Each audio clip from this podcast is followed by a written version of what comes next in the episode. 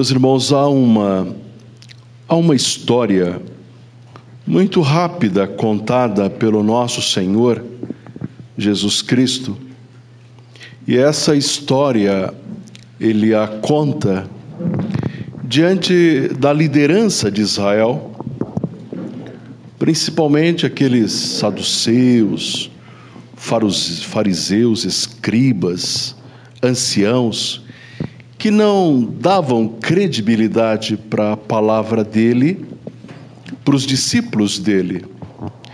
E em determinado momento, já no começo do evangelho, o Senhor Jesus, ele detecta aquela situação e ele fala algo que encontra-se em Lucas capítulo 4, versículos 24, 25, 26. E ele fala que nos dias de seca em Israel,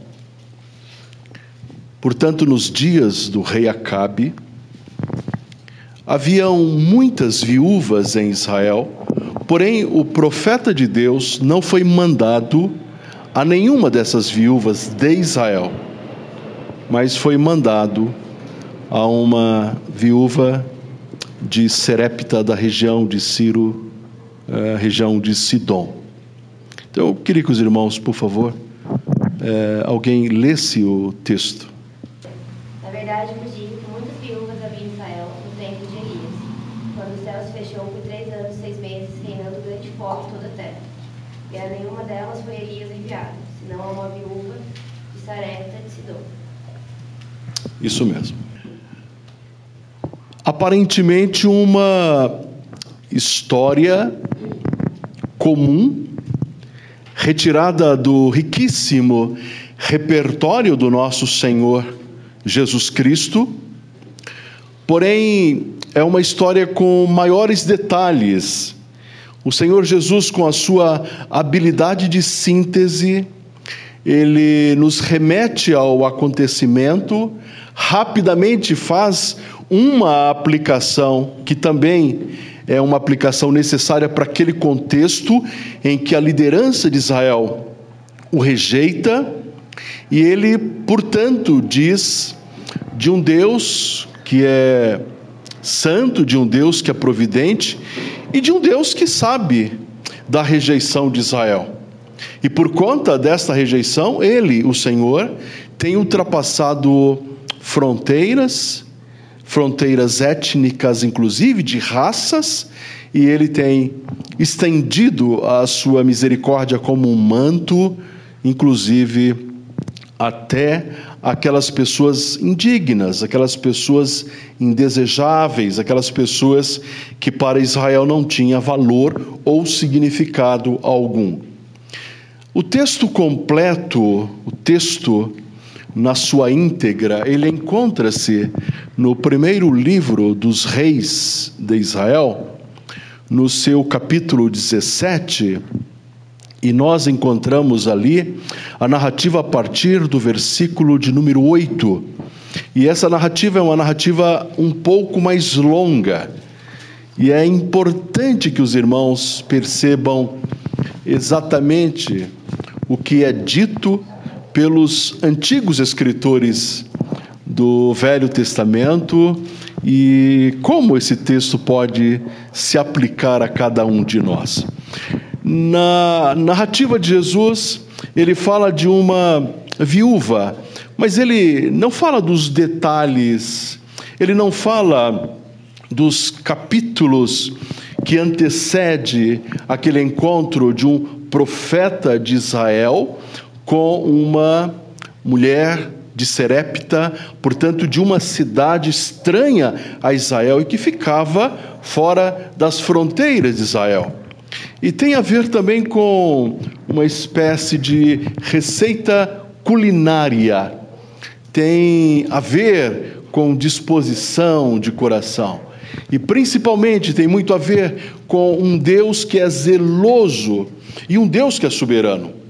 E nós precisamos trazer essa história para os nossos dias e aplicá-la individualmente. É necessário que saiamos aqui desta casa de oração aplicando o texto aos nossos corações, questionando, perguntando de que forma Deus eh, tem nos falado e há de nos falar através da história dessa mulher. A primeira palavra que nós encontramos na narrativa de Elias é uma palavra até então estranha para nós, mas não para Elias, a palavra dispõe-te. O Senhor Deus, ele procura o profeta. E esse profeta Elias, ele acabara de ser vocacionado por Deus para uma missão muito difícil, que era lidar com a realeza e com toda aquela aristocracia e com todos os problemas de uma realeza e de uma aristocracia em Israel. Os irmãos certamente sabem que nesse momento histórico não temos mais um reino unificado, o reino já fora partido. Com a morte de Salomão, o reino se dividiu. Aquele reino imenso, aquele reino descrito ali em primeiro uh, Reis, em todo o livro de Reis, pelo menos a primeira parte, você vê o encanto daquele reino, a prosperidade daquele reino, a riqueza daquele reino, a fama. Mas o texto vai nos conduzindo para um desastre. E a Bíblia fala que o Senhor, muito diligentemente, procura Salomão e diz: Olha, é, vê o que você quer, vê o que o seu coração quer, Salomão, e eu te darei aquilo que você pedires. E então Salomão diz: Senhor, dai-me entendimento ao meu coração, para que eu saiba lidar com esse povo. É um grande povo, é um povo teu, é um povo que precisa de cuidados, e eu só peço que o Senhor dê entendimento ao meu coração. E Deus deu entendimento ao coração de Salomão e disse: Por que não pedistes coisas demais? E grandes para ti, não pedistes dias longevos, não pedistes glórias, mas pediste entendimento, eu te darei entendimento, mas te darei tudo o que você também não pediu. Eu estou te beneficiando. E a Bíblia fala que antes de Salomão e depois de Salomão não nasceu homem tão sábio, com tanta cultura como Salomão. Mas infelizmente o pecado o apanhou. E no fim do reino de Salomão, o reino se dividiu com seu filho Roboão. A grande maioria das terras, as grandes propriedades, ficaram para o norte, com Jeroboão como rei. E a capital foi se instalando em Samaria.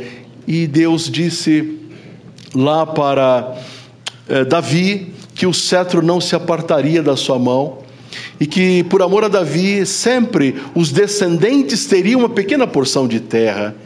E ficou o reino de Judá e a meia tribo de Benjamim, dentro da dinastia davídica. E por fim, o neto de Davi, Roboão, ficou como rei apenas sobre Judá e a pequena cidade, a pequena região de Benjamim. Mas Jeroboão agora torna-se um grande rei, o rei das tribos do norte.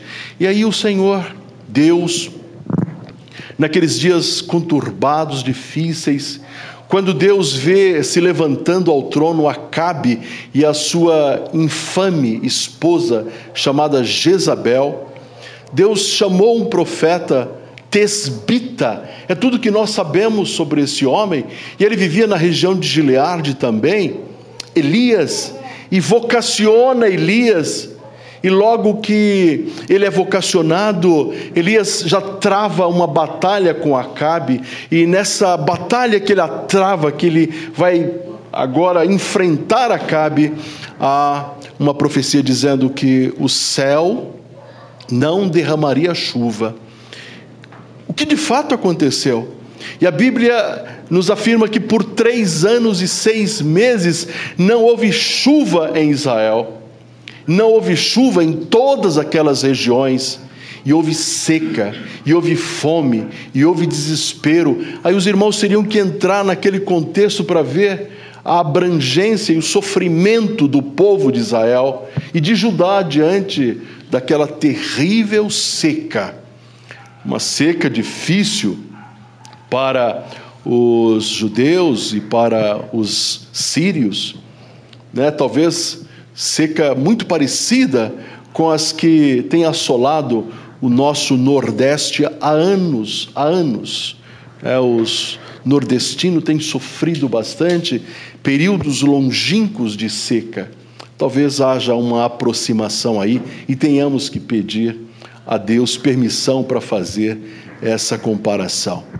E então, amados irmãos, esse homem pronuncia uma palavra dura para os moradores de Israel, para Cabe, para Jezabel. E ele ouve do Senhor essa palavra, e a palavra é: dispõe-te, Elias. Ou seja, prepara-te, levanta-te para o que você está fazendo e vai agora para uma missão que eu estou te dando. É necessário também uma reflexão que eu gosto de fazer todo o final de ano.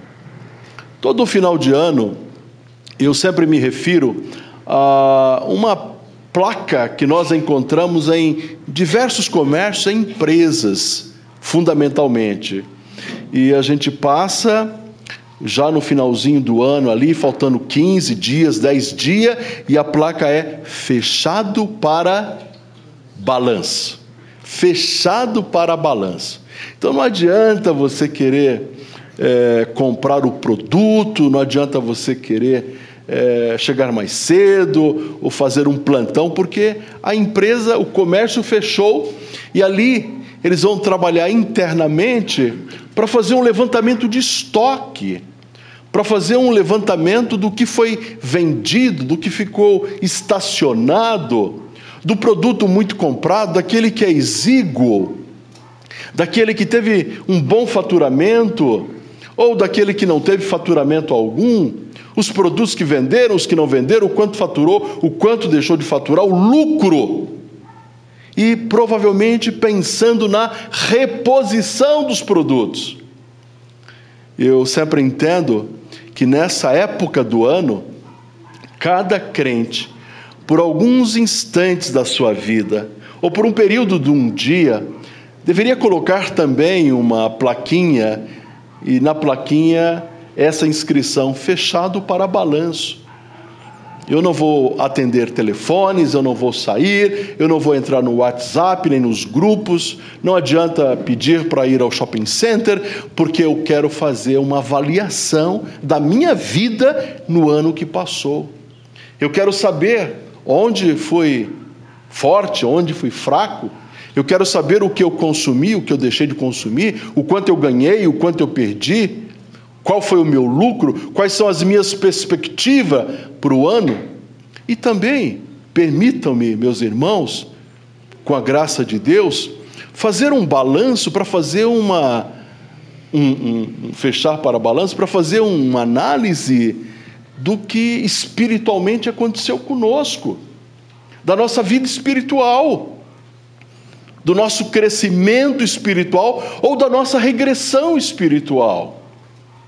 O quanto nós progredimos, o quanto ficamos impactados pela ação de Deus, o quanto nos dispusemos a trabalhar, o quanto ficamos inerte, parados, imobilizados, é necessário fazer isso. E eu quero conduzi-los a uma reflexão dentro desse texto para um caminho muito paralelo a esse. Dispõe-te Aquela disposição era parar o que estava fazendo, preparar-se e tomar a direção não sua, não era a direção dele, mas a direção de Deus, porque Deus categoricamente diz que Elias deveria se dispor a ir para as regiões fora, fora de Israel, para a região de Serepta, porque ele, Deus, havia preparado uma viúva, uma senhora estrangeira, que deveria acolhê-lo. Então aquele homem teria um caminho, uma jornada a fazer, e no final daquela jornada, ele haveria de encontrar-se com uma senhora. Ele não sabia o nome dela, ele não sabia o endereço dela, ele não tinha as características dela. O que ele sabia é que haviam centenas e mais centenas de viúvas em Israel, conforme o texto de Lucas 4 apontou. E havia centenas e mais centenas de viúvas nas regiões circunvizinhas a Israel. Como é difícil é como aquele cidadão da Bahia, meu conterrâneo, que chegou aqui na praça da no terminal rodoviário de São Paulo, ali no Tietê, e a primeira pessoa que ele encontrou, ele perguntou: "Você conhece o bar do Alemão?" Ué, eu vou, vou saber aonde é que fica esse bar do Alemão. Deve ter um milhão de bares do alemão, do espanhol, do francês espalhado aqui por São Paulo. Né? Não é o famoso bar do alemão de Tu que vende aquela parmegiana gigantesca. Né? Mas o que, Davi, o que Elias ia fazer né, seria algo muito parecido. Você conhece o bar do alemão, você conhece esta viúva, mas quais as credenciais suas? Ele é estrangeiro. E quais são as a identidade dessa senhora? Qual é o nome dela? Qual é a filiação? Qual é a profissão? Qual é o endereço dessa mulher? Isso nos preocupa. Mas isso não é preocupação para Deus. Deus diz, uh, Elias, simplesmente você dispõe e vai porque eu já falei ao coração de uma viúva estrangeira, e essa viúva estrangeira, ela vai te receber. E aquele homem vai na confiança de Deus. Ele atravessa quilômetros e mais quilômetros, e ele chega numa cidade estrangeira, a cidade de Serepta, já pelas bandas de Tiro e Sidom, que são cidades muito poderosas naqueles dias. E a Bíblia fala que, inesperadamente, quando Elias passa próximo a uma senhora estrangeira, que estava embaixo do sol, evidente que estava embaixo do sol, já pagando preço pela estiagem que se prolongava, e aquela senhora embaixo do sol, pagando preço pela estiagem, diante da secura daquela região, ela pegava cavacos, provavelmente ela pegava pedaços de madeira, pedaços de árvores, galhos de árvores, o que ela encontrasse pela frente, arbustos, para levar para casa, para fazer o fogo que era tão necessário naqueles dias, porque durante o dia o sol era muito quente e durante a noite aquilo invernava, mas também para fazer o alimento. E a Bíblia fala que a soberania de Deus é tamanha que aqueles dois indivíduos, Elias e aquela mulher, sem que um conhecesse o outro, se encontrassem. Esse é o Deus soberano, esse é o Deus providente, esse é o Deus que não necessita dos protocolos humanos que são tão necessários para nós. E Elias reconheceu ali estar a viúva e a chamou. E a Bíblia fala que ele primeiro pediu o quê? O que, que ele pediu? Água. Eu preciso de água. Esses homens não tinham cantil, eles não tinham minas, cisternas pela frente, rios, ribeiros para aproveitarem, porque a terra toda estava insecura. Então ele já andava há muito tempo e padecendo de um copo com água. e pediu água para aquela mulher. E aquela mulher bondosamente, a despeito de ser um estrangeiro, ela leva água àquele homem. E aí vem um segundo pedido mais estranho. Qual foi o segundo pedido?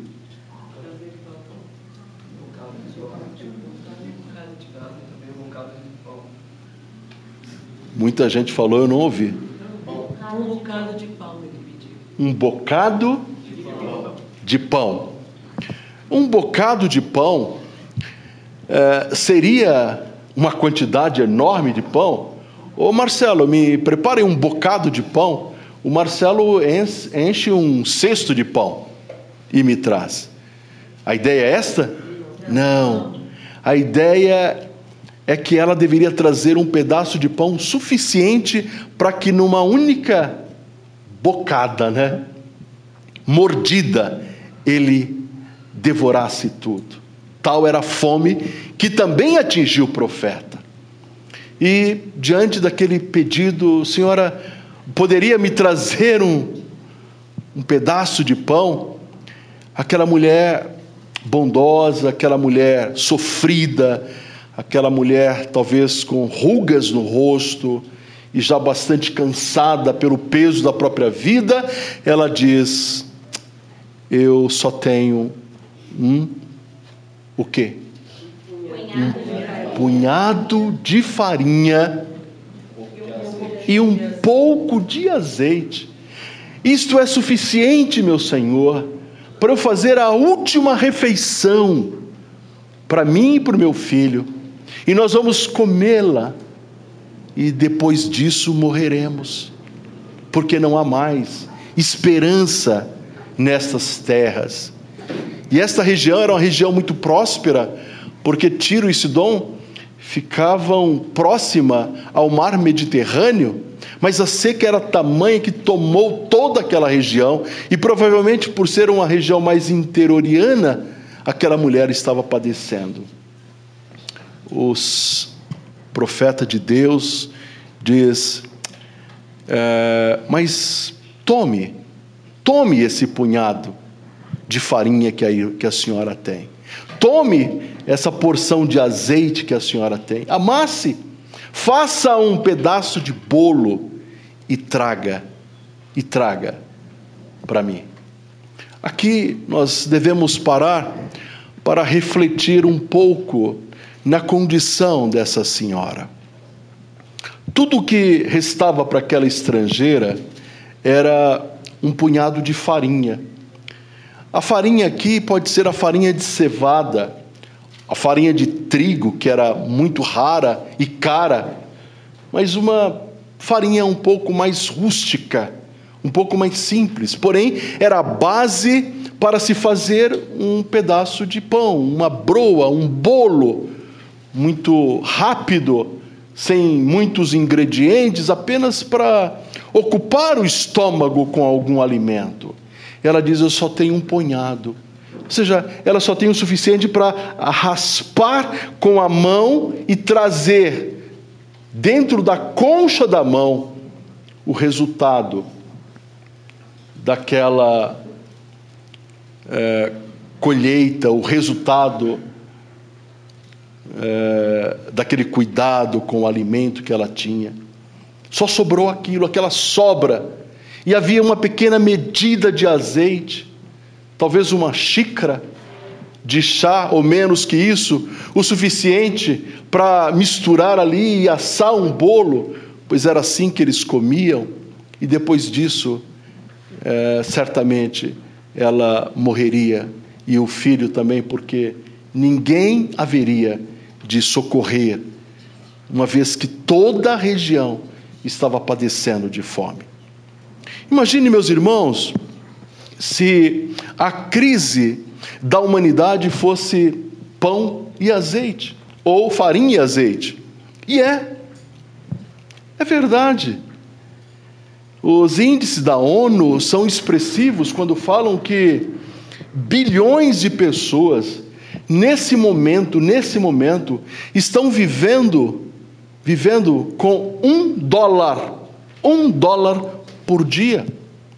Quando se fala de divisão de renda per capita, quando se fala de divisão de riqueza, há uma disparidade tão grande. Mais da metade da população mundial vive com um valor inexpressivo por dia. E existem aqueles em número incalculável, três, quatro, cinco vezes a população do Brasil, que estão abaixo da linha da absoluta miséria, ou seja, eles não têm nem um pedaço de pão para comer durante o dia. E aí você olha aqueles casos no Congo, na Etiópia, nessas regiões, no próprio é, Haiti, aquelas crianças esqueléticas, praticamente mortas, porque eles não têm. E não é que vai ter, não há perspectiva. Esse é um mal que assola a nossa contemporaneidade. Falamos de paz, saúde, prosperidade, conforme pregamos há uns dias atrás, mas na verdade ninguém se preocupa com a situação do outro. Em São Paulo, se você fizer ali uma turnê, você vai ver aqueles viadutos tomados de gente mendigando, que não tem aonde reclinar a cabeça, pedindo misericórdia para receber um pedaço de pão. No Brasil isso acontece, evidente que acontece. Tem, evidente que tem, pessoas nessa situação grotesca e desumana. Mas ainda assim, né, ainda assim, nós, humanos, nós que somos ativamente é, econômicos ou vivemos a economia ativa, não temos a dimensão da miserabilidade decorrente de uma fome crônica, de uma necessidade crônica. Meus irmãos, se esse problema dessa mulher fosse algo vivenciado por alguém da nossa comunidade, é evidente que nós iríamos nos movimentar.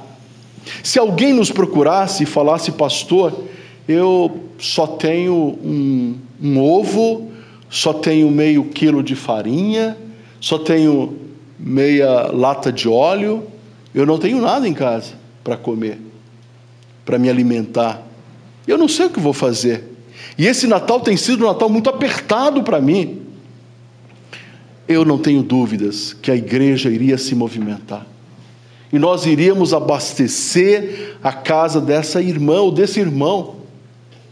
E é o mínimo que o Evangelho. Primeiro, que isso não deveria acontecer entre nós, mas se aconteceu, nós seremos os primeiros a correr, a socorrer essa pessoa que tanto, que tanto tem necessidade.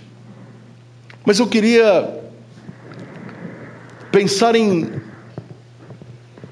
em necessidades ainda mais graves e mais crônicas do que a farinha e o azeite. Eu gostaria que você se colocasse no lugar dessa viúva.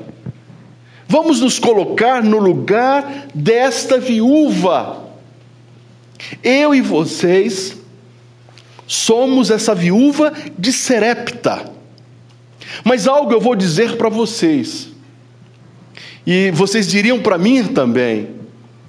Eu tenho a minha dispensa abastecida, pastor.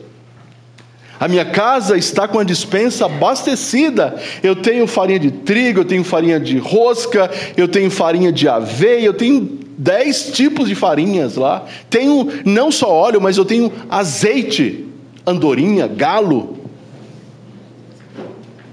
Eu tenho o botijão lá de gás, o gás encanado. Não me falta isto, ok? Que Deus seja louvado, porque isso não falta a você. Mas eu estou falando de uma dispensa mais dimensional, uma dispensa mais imaginária. E eu e vocês, como viúvas, ou como a viúva, nos colocando no lugar da viúva de Serepta, nós temos que avaliar. E eu desafio a cada um de vocês agora a imaginariamente abrirem a dispensa do coração de vocês para averiguar como anda abastecida e do que você se abastece. Ok, você tem muita farinha, você tem muito feijão, você tem muito óleo, você tem muito arroz, mas não é disto que eu quero falar nessa tarde. O profeta de Deus chegou a você e ele diz agora a você, Pamela, faça-me um bocado de misericórdia. E a Pamela precisa ir à dispensa da casa dela, e ela tem que olhar os seus reservatórios ali, e ela tem que averiguar o nível de misericórdia que está sendo guardado, estocado na sua casa. Porque alguns cristãos não têm esse ingrediente tão necessário para a vida. Eu vou dizer, Mel, eu preciso de um bocado de autoafirmação. É necessário que você, Mel, agora vá à dispensa da tua casa e verifique o nível na sua dispensa de autoafirmação. E me faça um pedaço de pão com este ingrediente tão necessário. E nós precisamos pensar em outros ingredientes precisamos pensar em ânimo, precisamos pensar na disposição, precisamos pensar na longanimidade, precisamos pensar no amor. Valquíria, você precisa me trazer um bocado e o ingrediente principal é o amor. Verifique na tua dispensa o quanto você tem ali de amor, e traga-me um punhado, traga-me um pedaço de um pão saboroso, recheado com amor. É esse tipo de avaliação que nós precisamos fazer. É necessário que nós pensemos em outro ingrediente, a dignidade Rogério, me traga um pedaço de pão feito com dignidade, e você terá que ir à tua dispensa e abrir a tua dispensa e verificar o quanto você tem de dignidade, de amor próprio. Miriam, me traga um bocado de amor próprio. Verifique na tua dispensa o quanto existe ali de amor próprio, de autoconfiança, o quanto há de companheirismo, o quanto há de perdão, Irmãos, vocês precisam ir à dispensa de vocês e vocês devem apresentar ao profeta de Deus um pão feito de perdão, de puro perdão. Verifique cada um de vocês o quanto existe deste ingrediente tão rico e tão precioso na sua dispensa. Amor próprio, autoconfiança, e alguns podem dizer, pastor, o nível do meu abastecimento está mínimo. Amor próprio. Meus pais têm destruído a minha vida. Meus amigos têm me maltratado. Tenho sofrido no emprego, tenho sofrido na escola meu pai não me entende, minha mãe não me entende, tenho sido cristão, e pelo fato de ser cristão, eles têm me humilhado. E têm me humilhado tanto que eu tenho perdido o amor por mim mesmo. Se houvesse um termômetro para medir o nível de amor próprio, eu diria que eu estou lá embaixo. Não há amor próprio na minha vida porque as pessoas consumiram comigo elas me amputaram, elas me destruíram, e elas têm me maltratado, elas têm me humilhado, elas têm pisoteado a minha vida, e eu tenho perdido o amor próprio. E tudo isso, certamente, para muitos, dependendo da circunstância. É possível trazer a Deus um bocado recheado de mansidão, recheado de paz, recheado de fé, recheado de esperança, recheado de fidelidade, confiança nas pessoas. E alguns de nós pode dizer o nível de abastecimento, de confiança nas pessoas na minha casa é zero, porque eu não confio em mais ninguém. As pessoas me traem, amigos me traíram, parentes me traíram, meus pais me traíram, o namorado me traiu, a noiva me traiu. Equilíbrio, estabilidade conjugal, estabilidade familiar. É possível me trazer um bocado de estabilidade familiar em dias tão conturbados? E é fato que alguns vão olhar e, diz, e dizer: o nível está muito baixo.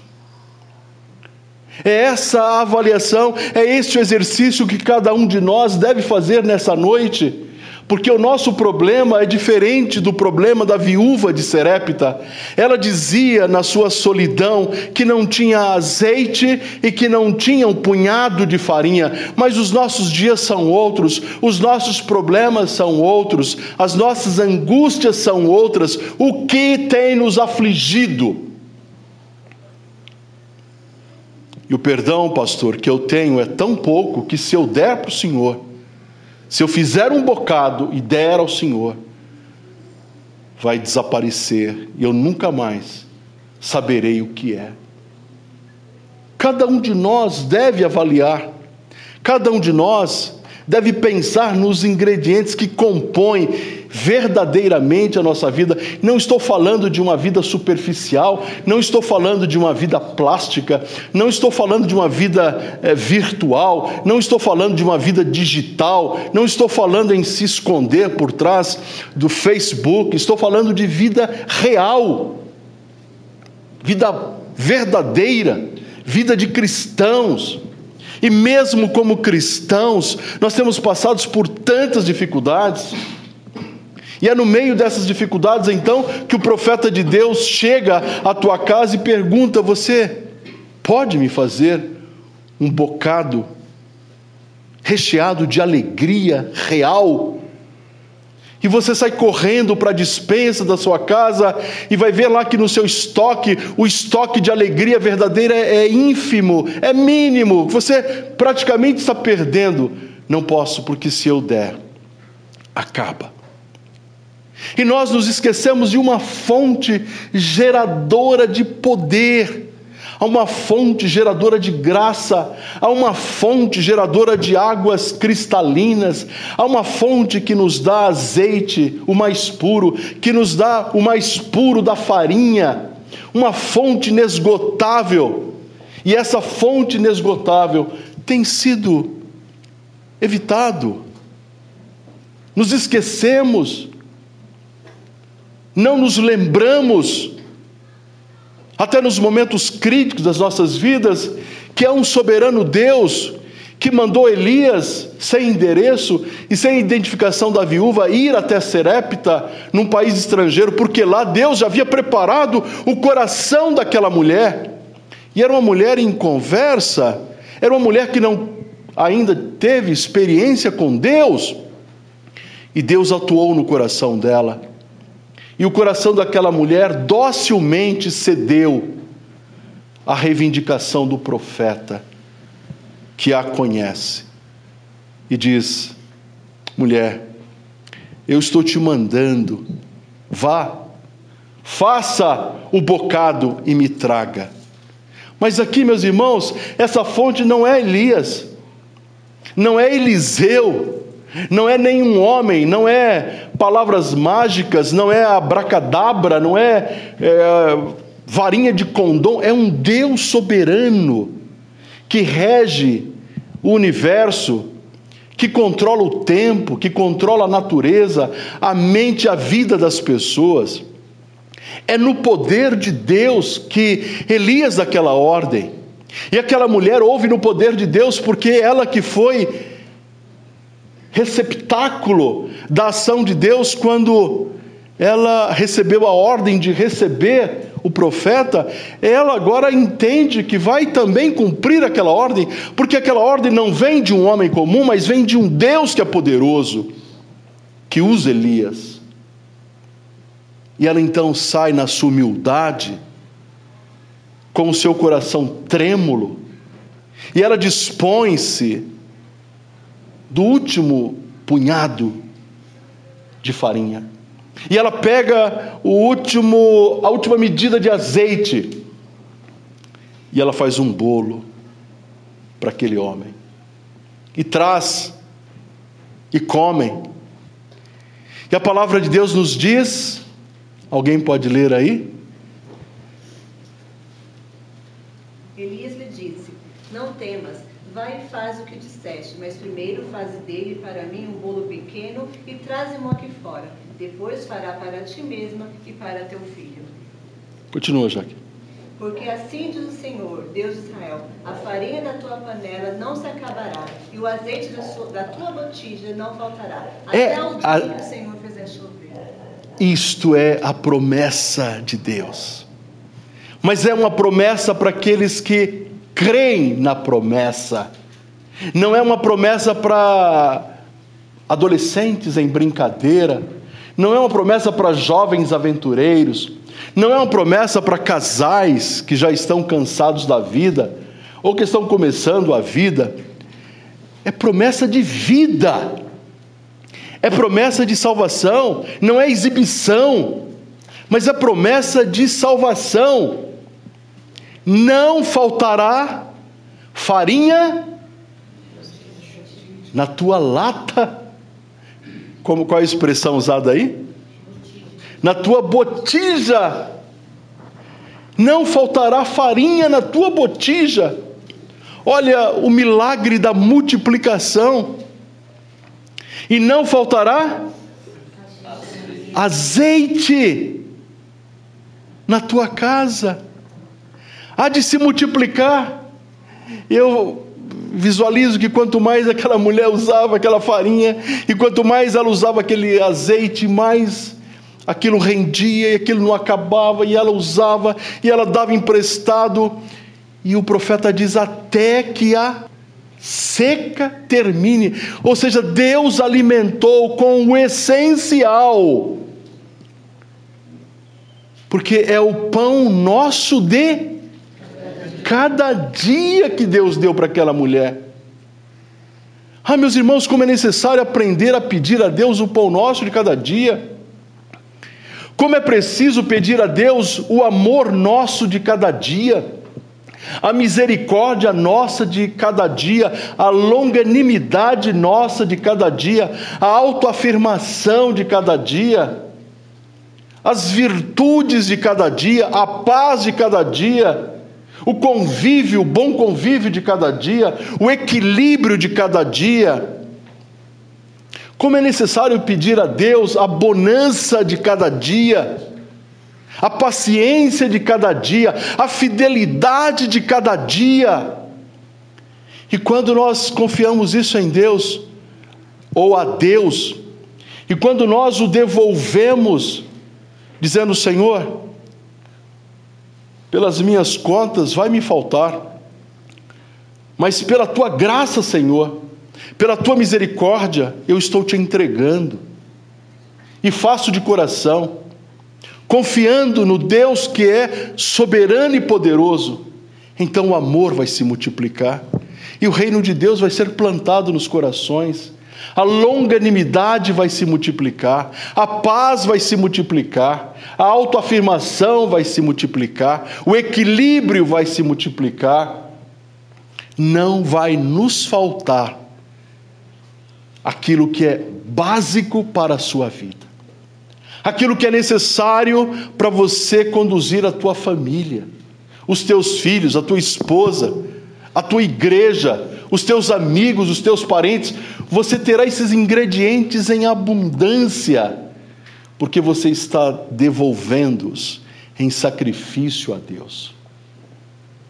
Mas como obter? Como ter? Quando são raros, quando são difíceis de encontrar, quando estão nos escapando aos dedos, quando nós estamos sendo logrados, quando estamos sendo roubados, como conseguir? A fonte é Deus. Busque em Deus. Senhor, abençoa a minha vida, que eu distribua com quem não tem, que eu ame, Senhor, aqueles que estão próximos e aqueles que estão distantes que eu tenha misericórdia, que eu tenha capacidade de perdoar, que eu saiba, Senhor Deus, buscar o caminho da misericórdia e ser misericordioso.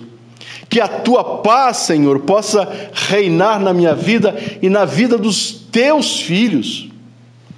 E quando nós entregamos isso a Deus, não importa o tamanho do mar, a profundeza dele, tamanho das ondas, o teu barco será levado em segurança para o porto seguro. E nós atravessaremos as tormentas dessa vida, porque Ele está ao nosso lado, nos abençoando. E aquele profeta comeu, e aquela mulher comeu, o seu filho comeu, e ela teve pão e azeite por longos dias, até que aquela seca terminou. E creio que quando a seca terminou, ela já havia se tornado uma microempresária. O que falta, meus irmãos?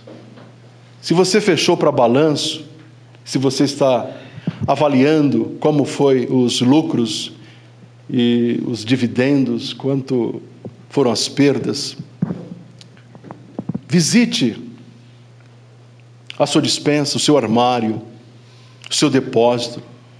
Verifique o que está faltando, quais são os ingredientes que dão sentido para a tua vida, que fazem realmente sentido à nossa existência, que devem ser multiplicados na sua vida, que não devem faltar na vida da sua família e na vida da igreja. E se você está achando que está faltando alguma coisa, peça a Deus. Se está faltando muita coisa, peça a Deus.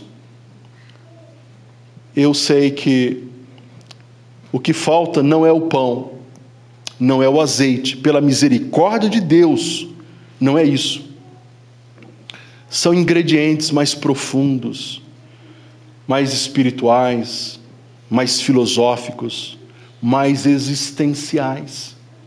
E você deve apresentá-los todos a Deus, oferecê-lo todos a Deus e pedir para que Deus lhe dê abundância, para que Deus te dê paz, para que Deus te dê salvação. Talvez o mais importante deles é a salvação. Eu tenho, estou abastecido, eu tenho porque recebi, recebi sem merecimento, é graça do meu Senhor. Então eu acredito que você terá um ano muito abençoado. Um ano cheio de riquezas espirituais. Não confie na prosperidade do mundo nem dos homens, na paz do mundo e dos homens, na saúde do mundo e dos homens. Mas confie que nós poderemos ter tudo isso e muito mais se a nossa esperança estiver direcionada para a fonte da vida, que é o nosso Deus. Que Ele nos abençoe. Amém.